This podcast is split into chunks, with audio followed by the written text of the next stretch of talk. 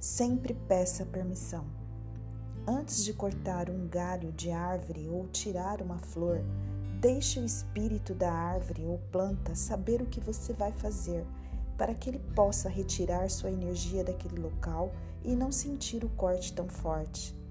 Quando você for para a natureza e quiser pegar numa pedra que estava no rio, pergunte ao guardião do rio se ele permite que você pegue uma de suas pedras sagradas.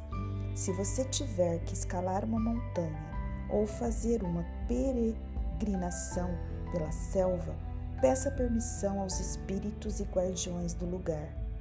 É muito importante que você se comunique, mesmo que não sinta, ouça ou veja. Entre em cada lugar com respeito pois toda a natureza te escuta, te vê e te sente. Cada movimento que você faz no microcosmo gera um grande impacto no macrocosmo. Ao se aproximar da vegetação, seja grato pelo remédio que ela tem para você. Honre a vida nas suas várias formas e tenhas a consciência de que cada ser está cumprindo o seu propósito. Nada foi criado para preencher espaços.